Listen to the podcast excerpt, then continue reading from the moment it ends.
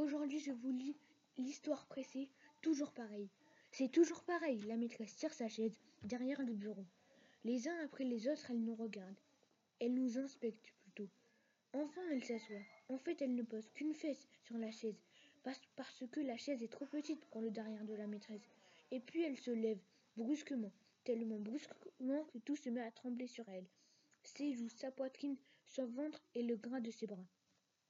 Et puis elle fond sur moi et elle crie Martial, encore toi, toujours toi Mais aujourd'hui j'ai mis un œuf sur sa chaise, un bel œuf tout frais pondu. La maîtresse a tiré sa chaise derrière le bureau. Les uns après les autres, elle nous a regardés. Elle nous a inspectés, plutôt. Enfin, elle s'est assise. En fait, elle n'a posé qu'une fesse sur la chaise, parce que la chaise est trop petite pour le derrière de la maîtresse. Et puis elle s'est levée, brusquement, tellement brusquement que tout s'est mis à trembler sur elle. Ses joues, sa poitrine, son ventre et le gras de ses bras. Et puis elle a foncé sur moi et elle a crié Martial, encore toi, toujours toi C'est bien ce que je disais, c'est toujours pareil, sauf que c'est différent, la fin.